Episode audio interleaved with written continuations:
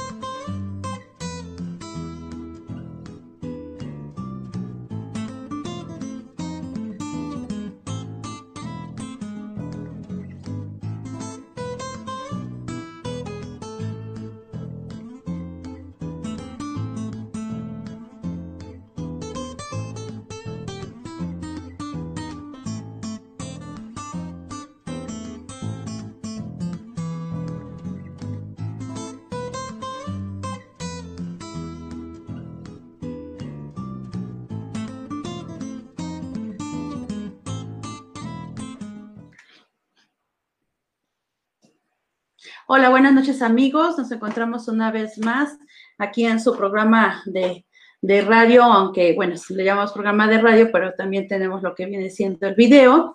Es nuestro primer programa que se llama Radio Involúcrate, la estación, y el programa es el primero que estamos haciendo de lo que viene siendo el 2021. Les damos la bienvenida y pues aprovechar para desearles un eh, un mejor año, de más, mejor que el 2020 que todos quisimos ya dejar atrás y olvidarlo, eh, pues que haya principalmente salud en sus hogares, que haya este, unión familiar y pues que sea, como les comento, pues mejor para todos en cuestión de trabajo, de salud, de, de todo lo que nos ha hecho falta y que fue muchas cosas que en el 2020 pues no tuvimos, que carecimos de ellas y, y pues muchas este, consecuencias por lo que viene siendo el COVID-19. Pues bueno, que, que, esto sea mejor para todos y que pues Dios los bendiga. Y bueno, arrancamos con este año, en este jueves, con este programa, eh, con un tema que viene siendo este, muy actual. Eh, mi nombre es Irma Ferreira, estoy aquí este, eh, en nombre de de lo que viene siendo pues muchos ciudadanos eh, dando temas a conocer de actualidad, eh, ser también la voz de muchos de ustedes. Igual los invito a que nos sigan a través de redes sociales. En Facebook es Radio Involúcrate, ahí pueden poner sus comentarios y pues también los estaremos tratando de contestar y dándole seguimiento. En Twitter nos encuentran en, Radio Involúcrate, con, sin la E, aparece en Twitter, y también en YouTube, que el día de mañana van a ver el programa. Y como les comento, pues bueno, vemos lo que son temas de actualidad.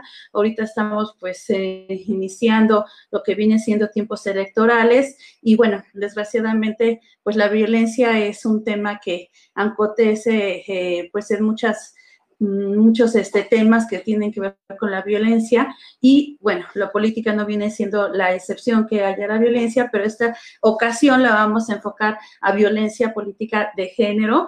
Tenemos este, como una invitada, este, pues una persona que, que admiro mucho por todo su trabajo legislativo que trae, por todo lo que viene siendo eh, pues este tema que pues muy... Em, cómo mencionarlo, es un tema muy de ella porque ella está haciendo mucho trabajo enfocado a este tema. Ella es abogada y, este, y es psicóloga también, entonces, pues bueno, le da muy buen enfoque a lo que viene siendo la violencia política de género y pues le doy la bienvenida a la licenciada Carolina de Nájel Cruz. Ella es consejera electoral del Instituto Electoral de la Ciudad de México. Bienvenida, Carolina. Mucho gusto y pues gracias por estarnos acompañando. Irma, muchas gracias a ti, de verdad que por fin se nos hizo. Teníamos un ratito de hablar, pero encantada de la vida. Muchas gracias por la invitación y pues bueno, aquí estamos, platiquemos. Sí, me comentabas que, bueno, tú formas parte de la Comisión de Igualdad de Género y Derechos Humanos, precisamente de lo que, lo que viene siendo el Instituto Electoral. Este, pues, es un tema, pues, muy apasionante desde, como mencionábamos ahorita, ¿no? Son dos temas, igualdad y lo que son derechos de género, son muy, dos temas que vienen siendo pues muy diferentes, pero a la vez como que tienen un punto en el que convergen las dos, los dos temas, ¿no? Finalmente, eh, una violencia de género, pues viola lo que vienen siendo los derechos humanos. Cuéntanos un poquito acerca de ese trabajo que, que tú llevas a cabo, cómo es que se desarrolla, porque obviamente, bueno, nosotros todos los mexicanos sabemos que la política durante muchos, muchos años ha sido enfocada a lo que viene siendo a la presencia y al trabajo de los varones que realmente ha habido alguna exclusión por parte de, las mujeres en este ámbito político, que poco a poco, gracias a Dios, ha ido avanzando y las mujeres vamos ahora sí que tomando, este, avanzando en este campo, como por ejemplo, pues tú estás ya como consejera de lo que viene siendo el Instituto Electoral y poco a poco, ¿no? Ahorita, por ejemplo, Cámara de Diputados y Senadores la tenemos representadas también por mujeres, pero es un camino que no ha sido fácil para las mujeres. Sí, la, verdad es que, a ver, la política nunca ha sido un espacio fácil para las mujeres.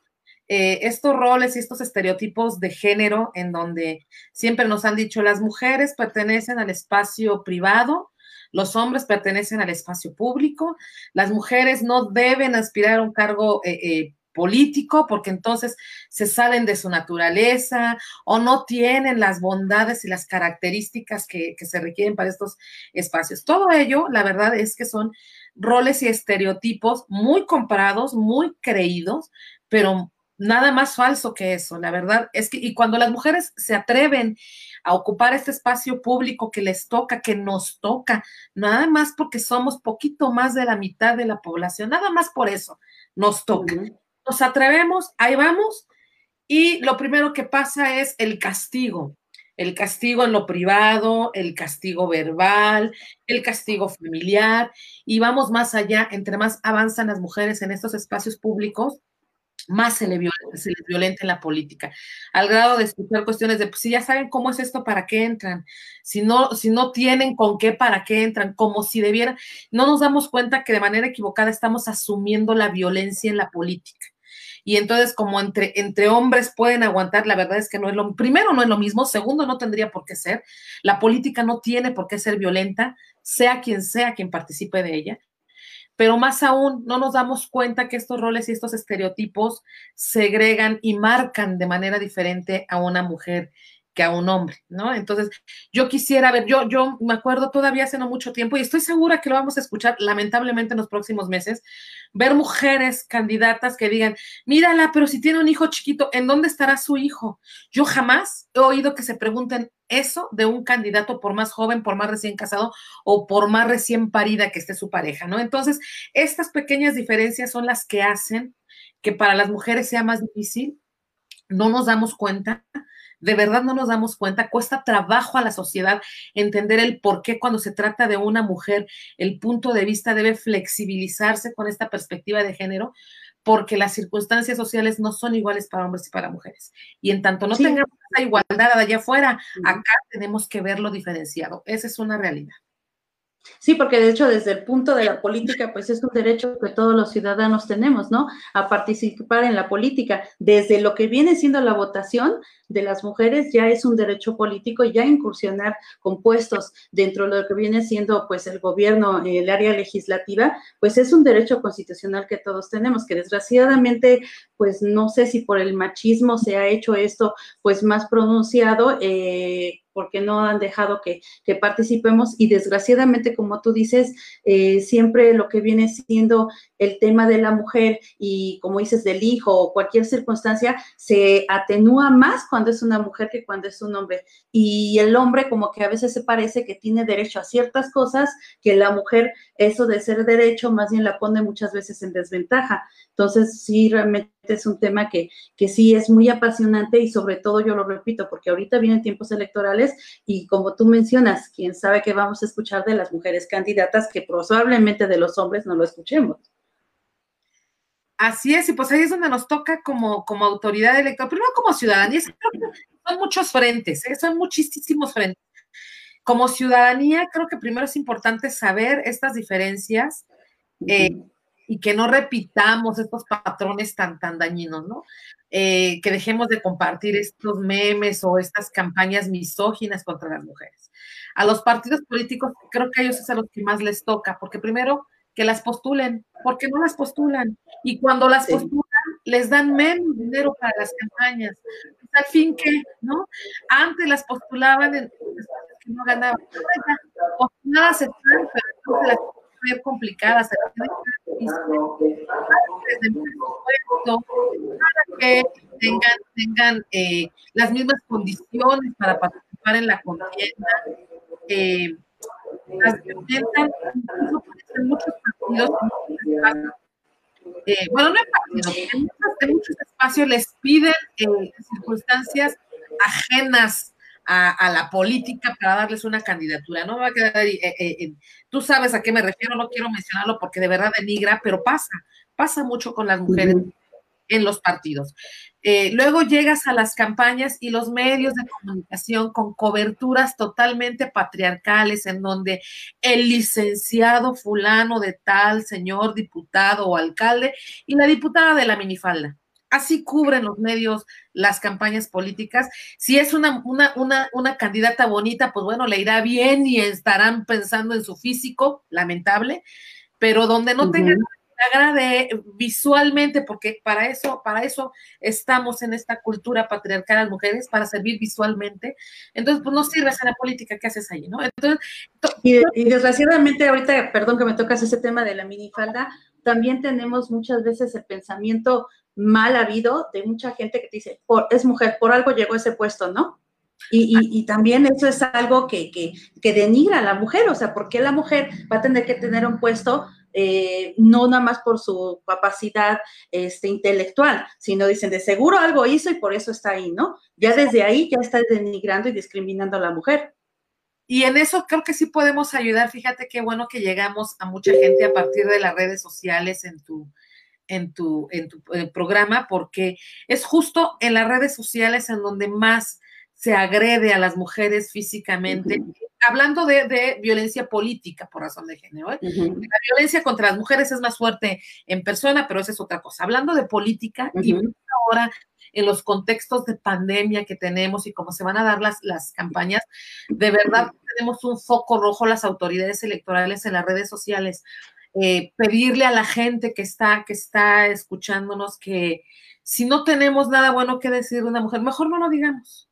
volteemos la página, votemos por quien querramos, pero no difundamos esta, estas campañas negativas. De manera general, yo les invito a no difundir campañas negativas. Creo que todas las candidaturas deberían, deberían buscar por qué votas por mí, no por qué no votes por el otro. Creo que lamentablemente hemos caído en un, en un asunto de vota por mí porque él es peor. Esa es una cosa yo les invito a que no difundamos esas cosas, pero más allá de eso, les invito a que cuando veamos una agresión a una mujer, cuando veamos un tema contra una mujer o hablando de una mujer en el que sea evidente que el contexto es nada más porque es mujer, no lo repitamos, no lo repliquemos. Si la, la señora no me gusta su candidatura, pues nada más no voto por ella y ya pero no hagamos la difusión, no repitamos estos patrones que hacen daño a la política, sí, pero es una, una pequeña piedrita de esa gran montaña que termina en feminicidios. No es exagerado, todo forma parte de eso. Yo no puedo estar pidiendo que no haya feminicidios, pero compartir un meme misógino, no puedo. Es todo eso es parte del problema y creo que eso es lo importante que entendamos que este problema de la desigualdad de hombres y mujeres la hacemos con cada una de esas pequeñas acciones. Entonces, esa invitación, qué bueno que estamos en las redes, porque las redes están infestadas de discriminación de manera general, pero infestadas también de agresión hacia las mujeres. Y yo creo que también es invitar a las mujeres a que eh, apoyen a las mujeres también, ¿no? Porque creo que eh, en gran número de personas que llegan a agredir a la mujer en cuestión de género son las mismas mujeres. Hay veces que las mismas mujeres fomentan eso en lugar de que decir, ay, pues qué padre, ¿no? Este, esta mujer llegó a este puesto, tiene esta candidatura y todo. Lo vemos muchas veces como la envidia, como la crítica. Yo creo que es importante que si ahorita estamos, este, hemos pasado la pandemia, pues que también esto nos sirva a, todos un poquito de, enseñanza, ¿no? Y, y a la mejor, pues, de unión. Y como tú dices, si no vas a aportar algo bueno, pues mejor ya no digas nada, ¿no? sabes que eso es parte de la, de la, de la educación patriarcal. Muchas veces la gente cree que ser mujer es sinónimo de ser feminista y pues no. La verdad es que no. Sobre todo en un país, en el mundo, pero este país en donde estamos en una, en una educación patriarcal, en donde a las mujeres, a los hombres les dijeron, tú puedes ser lo que tú quieras. Y a las mujeres nos dicen, échale ganas pero que no te roben el marido, no hay peor enemiga de una mujer que otra mujer, juntas ni difuntas, y sabes qué, nos la creímos. Entonces, yo no, yo no les diría a las mujeres no agredan a otras mujeres. Yo le diría a esta sociedad, dejemos de tener una sociedad patriarcal, en donde a las mujeres nos dejen de decir que otra enemiga es otra mujer. Eh, Le robó el marido, por Dios, las, las personas no se roban. O se la robó el novio, por Dios, si, nos damos cuenta, entonces siempre es un tema en el que divide y vencerás. Ese es el tema del patriarcado y lograron dividirnos a las mujeres. Lograron creer que eh, entre nosotras, justo que no hay peor enemiga de una mujer que otra mujer, que, juntas ni difuntas. ¿Sabes por qué no nos quieren juntas? Porque somos bien poderosas y juntas tiramos al patriarcado, no a los hombres, ¿eh? También eso siempre a mí me encanta decirlo, eh, no es un tema contra los hombres. Digo, bendita naturaleza y bendita vida en donde hay hombres, mujeres, intersexuales, de todo hay en esta vida. ¿Qué riqueza es eso? El tema es nada más entender que nadie es más que, que el otro o que la otra y en esa medida educarnos y reeducarnos. Entonces, sí, creo que, vale la pena también a las mujeres decirles que entendamos que también nos toca de, construirnos, hacer a un lado la cultura patriarcal. Eh, y de verdad que, que, yo, yo he oído muchas, muchas personas que dicen, yo trabajo mejor con mujeres o yo trabajo mejor con hombres. ¿Por qué no trabajamos con seres humanos? ¿Por qué no quitamos nuestra cabeza ese tema de con mujeres, con hombres. Eh, y, de, y, de, entrada, yo en lo personal, hoy mis, mis círculos más cercanos, mis círculos más apegados son de mujeres, porque he aprendido a construir estas redes en donde es importante que sepamos que nos tenemos, que estamos, que la sociedad nos ha hecho más sensibles que los hombres, porque los hombres tienen esa misma capacidad, pero no se les es bien vista. Entonces, ya que la tenemos desarrollada, bueno, pues aprovechémosla y hermanémonos entre nosotras porque es bien bonito y la energía que emanamos las mujeres es bárbara, de verdad se siente padre. Y sería más padre que esa energía total la tuviera toda la humanidad, que los hombres se permitan llorar, que los hombres se permitan sentir.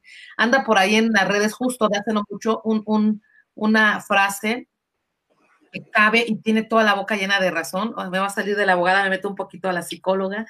Eh, dice, los hombres no lloran, pero se suicidan de tres a cinco veces más que las mujeres. Es cierto. Entonces, saquemos esa, parte humana, eh, quitemos el patriarcado y, hagamos, hagamos redes de mujeres. Y en el tema de la violencia política de género, también es importante redes de mujeres. Y aquí quiero hacer un comercial porque el Instituto Electoral de la Ciudad de México, en coordinación con el INE y con todos los institutos electorales de todo el país, vamos a crear para este proceso electoral redes de candidatas por cada entidad es importante que las mujeres sepamos las autoridades están ahí para defender a las mujeres candidatas de violencia política por razones de género. Eh, no se trata aquí de tomar partido por ningún partido, sino por evitar que las mujeres de todos los partidos, de todos los colores, de todos los sabores, y hasta las que no tienen partido y que andan en la contienda como candidatas independientes, candidatas sin partido, sepan que no van a permitir las autoridades electorales que sean violentadas. Entonces, estén al pendiente en cada una de las entidades, todas vamos a tener estas redes de candidatas todas las, instancias, todas las entidades ya tienen normas, eh, ya sea legales o ya sea vía alineamientos o ya sea la, reforma general en materia electoral que protege a las mujeres de la violencia política por razones de género. Si una mujer sufre de esta violencia política ya ahorita en lo que viene siendo tiempos electorales, ¿a dónde se puede dirigir para hacer este, para solicitar apoyo, para hacer una denuncia? ¿Tú nos puedes orientar este, por la, audiencia que nos esté viendo? Eh, a ver, ya la violencia contra las mujeres ya también es un delito. Y eso es una maravilla, porque no era. Entonces, ¿a dónde les recomiendo y además creo que es necesario ir? Por la vía administrativa a las autoridades electorales, si es una precandidata federal al INE, si es local al OPLE eh, que le corresponda, en el caso de la Ciudad de México, acá en el Instituto Electoral de la Ciudad de México, pero que no se queden ahí, que denuncien la violencia de manera penal, que vayan a la Procuraduría y que denuncien los hechos en los que las están violentando porque es un delito. La violencia contra las mujeres es un delito y hay que denunciarlo penalmente. Uno no excluye al otro, ¿eh? No tengo que escoger en dónde denuncio. Yo la denunciemos en donde querramos, en donde nos sintamos mejor, en donde creamos que vamos a tener más. Mi consejo es denuncien en los dos lados. Es necesario. y qué bueno que lo mencionas porque se tipificó hace poco precisamente como delito, que afortunadamente se hizo porque anteriormente no estaba como delito y bueno, ahorita como tú mencionas bien, bueno, se puede hacer ante las dos instancias la denuncia precisamente pues en lo que viene siendo el sector electoral y lo que viene siendo ya como, como delito, darle un seguimiento. Aquí lo importante también pues es invitarlas a que lo hagan, ¿no? No a que nada más si son víctimas de esa violencia se queden tratando de enfrentar ellos, eh, ellas solas esta violencia y, y de tratar de solucionarlo porque a lo mejor desgraciadamente como tú mencionas en alguna ocasión puede terminar en feminicidio. Entonces yo creo que eh, de inicio en cuanto va sucediendo y que la mujer va detectando esta situación, pues tratar de frenarlo y poner su denuncia correspondiente a las autoridades. Así es, así es justamente. Es importante trabajar en la eh, cultura de la denuncia.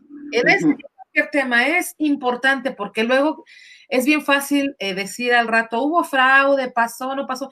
La realidad es, hubo denuncias.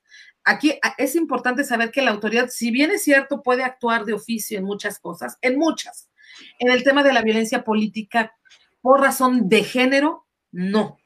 Por un simple hecho, no es que no querramos, es que el tema es tan delicado, tan sentido, tan sensible, tan lastimoso, que se puede incurrir en un tema de revictimización. Y si una mujer no se siente agredida y no se siente victimizada, ¿quién soy yo para decirle, hazlo? No podemos. Es por eso que en ese tema no es posible, no es viable. Podemos investigar a través del, tema de la violencia, de las violaciones a la norma, etcétera, pero tratándose de violencia interna, de género, que una mujer sienta que es violentada, le toca solo a esa mujer hacer esa denuncia. Por eso es importante lo que decía hace un rato, estas redes de mujeres, redes de amigas, porque de verdad en, hay una palabra que, acuñó la, doctora admiradísima, además, este, Marcela Lagarde, y que ha sido acuñada por todos lados ya, la sororidad, que es el apoyo entre mujeres. De verdad, de verdad se siente. Eh, eh, yo conozco mujeres que se desprenden de muchas cosas, de tiempo, de dinero, de comida, de lo que sea, por apoyar a otra mujer. En la política hay muchas, muchísimas, que las van a acompañar en, en, estas denuncias emocionalmente y demás.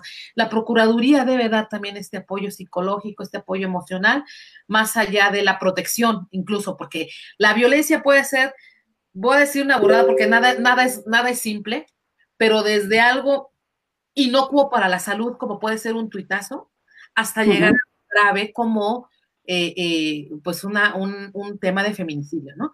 Entonces, en ese inter y en, ese, en esa gama de posibilidades, una mujer se puede sentir eh, que su, su, integridad física corre peligro, bueno, se pueden pedir estas medidas de protección.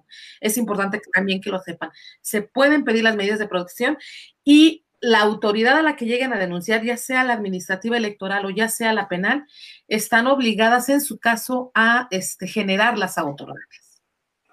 Y yo creo que también es importante comentarles porque muchas veces creemos que con poner nuestra queja en Facebook ya estamos haciendo la denuncia, con ponerlas en redes sociales, ¿no? Entonces yo creo que es invitarlas también a que no se queden nada más esos comentarios, esas denuncias, ah, ya pongo mi Twitter y ya estoy denunciando. No, eso no va a tener ninguna, ninguna penalidad, ninguna sanción, ningún seguimiento, ¿no? Es importante que, que se acerquen a las instancias correspondientes y no nada más se queda ahí porque estamos muy acostumbrados a eso, ¿no? Ahí el chismógrafo de, Facebook o de Twitter, ¿no? Pero realmente ahí no va a haber ninguna solución.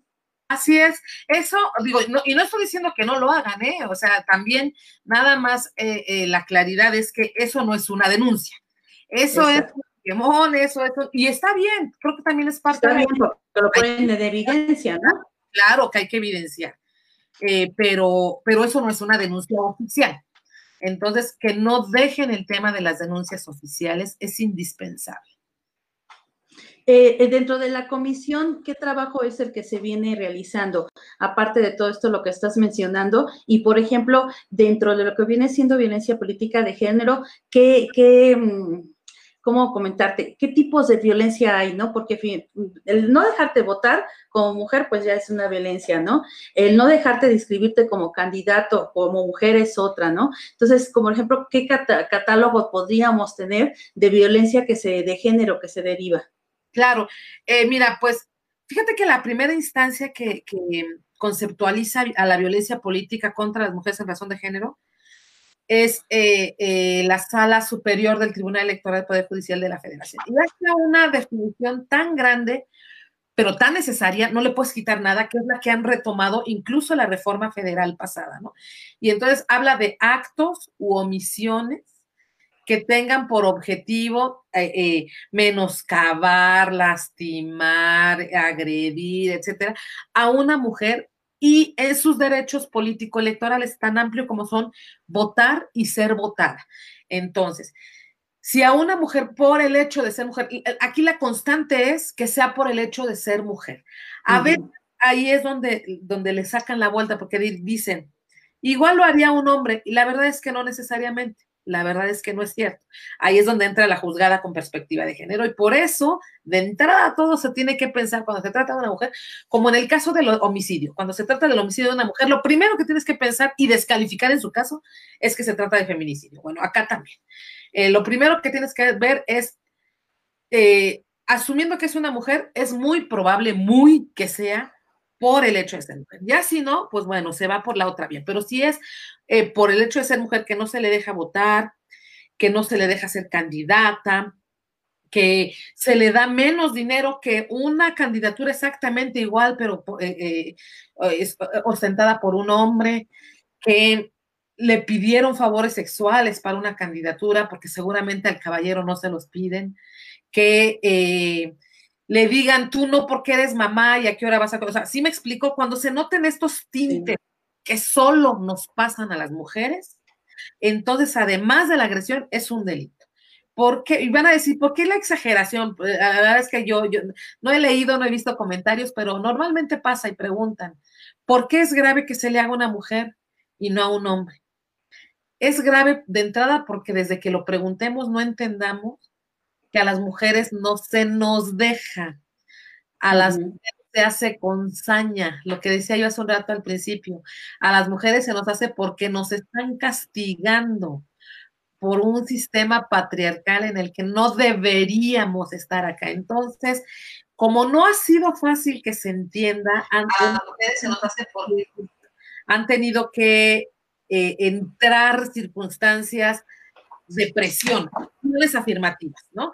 Entonces, pues, ya sé que no lo entendiste, bueno, pues si ya está tan naturalizado lo otro, vamos a tener que naturalizar esto a partir de acciones afirmativas. Difícil de entender y se ha vuelto un círculo vicioso porque entonces muchos hombres lo sienten como una agresión. Y al sentirlo como una agresión en un mundo patriarcal y en un mundo de violencia, perdón, de una política violenta, reaccionan con violencia. Y se ha incrementado la violencia contra las mujeres. Está estudiadísimo, está por probadísimo que lamentablemente ha crecido la violencia contra las mujeres en función del crecimiento de las mujeres en la política. Entre más mujeres hay en la política, más fuerte, más seguida y más aguerrida es la violencia contra ellas. Es una lástima porque entonces sí habla justo y además evidencia, ¿no? La molestia de muchos varones de que las mujeres estemos ahí metidas. Sí. Es donde tendríamos que ponernos a pensar, ¿por qué esta molestia? ¿Por qué esta molestia? Porque ni siquiera es el espacio de una persona, ¿eh?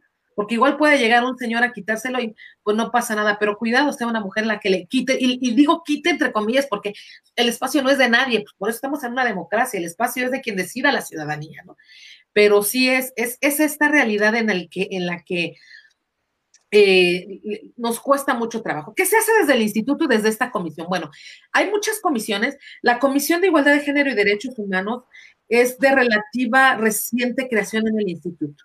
Hace quizá poco más de cuatro años.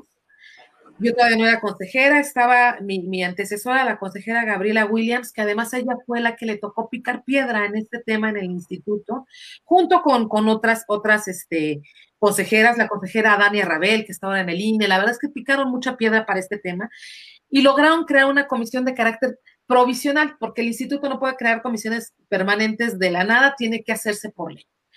Eh, se, picó piedra, logran que se cree esa comisión. Eh, te decía hace un rato, a mí me parece un poco descontextualizado que en la misma metan género y derechos humanos, pero bueno, lo importante es que esté, ¿no? Ya, ya pasito, vamos avanzando pasito a pasito, ojalá y después algún día el legislador, el, Congreso entienda que son cosas diferentes y que sean separadas, pero bueno, de momento lo importante es que estén. ¿Qué ven estas, esta, esta comisión en cuanto a igualdad de género? Digamos que, yo creo que la, idea fue eh, aglutinarlo en grupos de atención prioritaria, como los marca la Constitución, ¿no? Y entonces uno de ellos son las mujeres, jóvenes, personas indígenas, afrodescendientes, afromexicanos, este, personas en situación de calle, etcétera. Entonces, esta comisión se encarga de trabajar los derechos político-electorales de estas de estos grupos de manera general, con especial énfasis en el tema de género, por cómo ha crecido a nivel nacional y por cómo se ha visto la discriminación, porque todos los demás grupos, salvo jóvenes y mujeres, todos los demás son minorías y se puede entender social, sociológicamente el por qué están un tanto segregados. No está bien, hay que, hay que erradicarlo, pero no dejan de ser minorías. Las mujeres somos el único grupo discriminado que no somos minoría, al contrario, somos mayoría. Mayoría. Entonces, se debe ver desde un punto de vista diferente. Y desde ahí se, planean las políticas institucionales, el trabajo hacia adentro. digamos que es un área que transversaliza las cuestiones de derechos humanos.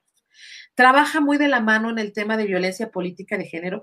Más bien, quien ve el tema de violencia política de género en el instituto no es la Comisión de Igualdad de Género y Derechos Humanos, es la Comisión de Asociaciones Políticas que resuelve las quejas en el instituto. Entonces, eh, yo, yo la presidía hasta, hasta el mes de octubre, ya no, hoy no puedo integrarla por una cuestión de ley, porque como la presidí no puedo integrarla, pero caminamos muy de la mano porque desde la comisión nos escuchan mucho por el tema específico de lo que tiene que ver género. Pero el área de, asociaciones políticas y la Comisión de Asociaciones Políticas tiene, de verdad, es gente con una expertise increíble en, materia de resolución de medios de impugnación, de, quejas, que es a partir de donde se lleva la, la, investigación de violencia política contra las mujeres en razón de género. Y por el otro lado tenemos la comisión y el área de educación cívica que es, y construcción de ciudadanía. Entonces, cuando hablamos de género, eh, digamos que podemos trabajar las tres áreas juntas. Tenemos una comisión unida de educación cívica y y de igualdad de género y derechos humanos para trabajar todos estos temas, porque en algún momento el legislador también revolvió ahí todo, pero bueno, lo importante es que sepas que estamos trabajando como institución, sí, cada área tiene sus funciones específicas, pero para salir a la ciudadanía con acciones concretas, tenemos que trabajar en conjunto, tenemos muchas veces comisiones unidas para trabajar todos los temas en conjunto y seamos la mayor cantidad de consejeras y consejeros que estemos involucrados en los temas. Entonces, pues, ese, es, ese es el, el tema. De hecho, pues es lo bueno que ahorita esa paridad se ha insistido mucho, sobre todo en lo que viene siendo eh, la participación de la mujer en dentro del gobierno, ¿no? Dentro de lo que viene siendo ahorita, por ejemplo, las copacos, que fueron las comisiones de participación comunitaria, desde ahí también se tuvo que, se manejó lo que era la equidad de género, ¿no? Tenía que haber cierto número de mujeres y cierto número de hombres. Creo que también esto se está encaminando a lo que son las diputaciones, ¿no? Creo que les están pidiendo también cierto número de mujeres que participen como, como diputadas dentro de lo que vienen siendo este, las elecciones con los partidos. Así es. Ah, em, sí, por lo que te decía, la verdad es que en los partidos Ay, a los partidos les falta mucho tema, pero no por ser partidos, ¿eh? yo creo que porque es parte de la sociedad. Y en este caso concreto de electoral, lo vemos en los partidos porque son el, escaparate número uno del proceso electoral, ¿no? Por eso, pero sí, sí necesitamos, eh, no sé, no, no flexibilizar, creo que creo que sí es, pues es que se ha dado sobre la marcha. Es una pena que vayan a tener que aprender a partir de sentenciazos. Es una pena, pero así va a tener que ser. Eh, cada cosa, ahora ya menos, pero todavía hasta hace unos tres años, todavía el proceso electoral pasado acuerdo que sacaban las autoridades electorales en materia de género, acuerdo que era impugnado por los partidos, de verdad, pero eso sí, salen al discurso a decir, no, hombre, las mujeres, sí, porque yo, y todos los partidos son los más feministas, pero sacamos una acción afirmativa y son los primeros en impugnar, todos, ¿eh? No, hay congruencia ahí, ¿no? Exacto, ¿por qué? Porque no se siente la necesidad, esa es la realidad. Tampoco, de verdad que yo no creo que los partidos políticos estén llenos de gente misógina y, y de gente agresiva y de gente incongruente. No, es que la incongruencia está flotando en el aire porque no entendemos esta necesidad. Entonces, lo que necesitamos es avanzar poco a poco para que se entienda, flexibilizar, porque de verdad, de verdad, ¿eh? yo hasta ahorita no, no logro visibilizar un partido, un grupo político que diga contra las mujeres de veras. No existe, eso no es real. Quienes, quienes impugnan son, eh, lo hacen porque de verdad creen que nos estamos pasando de, vivos, nos estamos pasando de lanza y no. Entonces, para mí lo que es claro es que lo que no hay es el entendimiento, la claridad, más que entendimiento, la, la, claridad de la necesidad de avanzar y el cómo en estos temas, ¿no? Entonces, no hay mala fe, eso es muy bueno, eso es muy bueno saberlo. Nadie, ningún partido son, las mujeres, no, no, no, eso no pasa. Pero no entendemos la necesidad y los partidos no tienen esa claridad, esa necesidad. Entonces, lo que hay que trabajar es en esa sensibilización, esa es la palabra que está buscando. Hay que sensibilizar a todas las personas en los partidos políticos, a los actores y a las actoras políticas, porque te decía, tampoco es un tema contra, de hombres, ¿eh? Muchas mujeres patriarcales, muchas mujeres que asumieron conductas patriarcales tienen espacios en la política. Y lo primero que hacen es relegar al resto de las mujeres asumiendo estas posturas patriarcales. Y entonces quiero quedar bien con el actor político que es hombre porque es el que tiene la palabra. Bueno, eso también ya tiene que cambiar.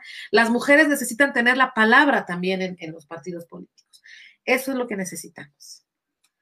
Tú, por ejemplo, ahorita que vienen estas elecciones, que estamos en tiempos electorales, ¿qué consejo les darías? Digo, aparte de todo lo que ya hemos estado hablando, de que se acerquen a las instancias correspondientes de gobierno a denunciar, que yo creo que es el primer paso que tienen que hacer para no, no permitir que esto pase, ¿qué más les podrías decir? Eh, por ejemplo, bueno, le estamos invitando a la ciudadanía, como tú lo has dicho, a que no se enrolen en comentarios innecesarios o que son fuera de lugar, pero, por ejemplo, a las personas, a las mujeres que están activamente participando en la política y que están luchando por una candidatura, ¿qué les dirías? ¿Qué invitación les harías tú desde tu punto de vista como la licenciada Carolina, desde tu trabajo en el Instituto Electoral? ¿Qué les dirías a ellas? Primero, que formen redes de mujeres. Primero, eso es básico. Aquí la, la, la fortaleza de las mujeres de la lucha, porque es una lucha lamentablemente, ¿no? Pero la fortaleza de la lucha de las mujeres, de las luchas que quieras, es el apoyo. Los hombres tienen una, una complicidad, nada es natural, ¿eh? todos somos, somos seres sociales y todo se construye. yo, yo, no me quedo, el instinto lo hemos tratado de domar y por eso vivimos en sociedad. Entonces a mí cuando me dicen el instinto materno, el instinto matón, eso no existe. Eso lo creamos, ¿no? Entonces, bueno, partiendo de ahí, eh, los hombres tienen una facilidad para entablar complicidades que a las mujeres nos han relegado, porque nos dijeron, como te decía, que son distintas, aléjate de otra mujer y etcétera, ¿no? Entonces, saquémonos eso de nuestra cabeza y creemos estas redes de complicidad, de apoyo, de cariño. No veamos, como bien decías tú al, principio, no veamos en otra mujer a una rival. Para todo mundo hay, para todo mundo alcanza, para hombres y para mujeres, para todo mundo alcanza. No somos rivales. Y sí, y sí somos un grupo que nos debemos unir para enfrentar. Entonces, lo primero, hagan esas redes reales. No necesitamos ser amigas, también eso, ¿eh? No, aquí no estoy invitándolas al club de las optimistas. No, no necesitamos ser amigas y si alguien no me cae bien, no tengo por qué sonreír hipócritamente. Si no me cae bien, pues no me cae bien y hago redes con quienes me caen bien. Pero si no me cae bien, aplica lo mismo que decía hace rato, pues nada más no la voy a agredir. No agredamos a otras mujeres. Si no me cae bien, me alejo y hago mi grupito con quien sí me siento a gusto. Eso es básico y es importante.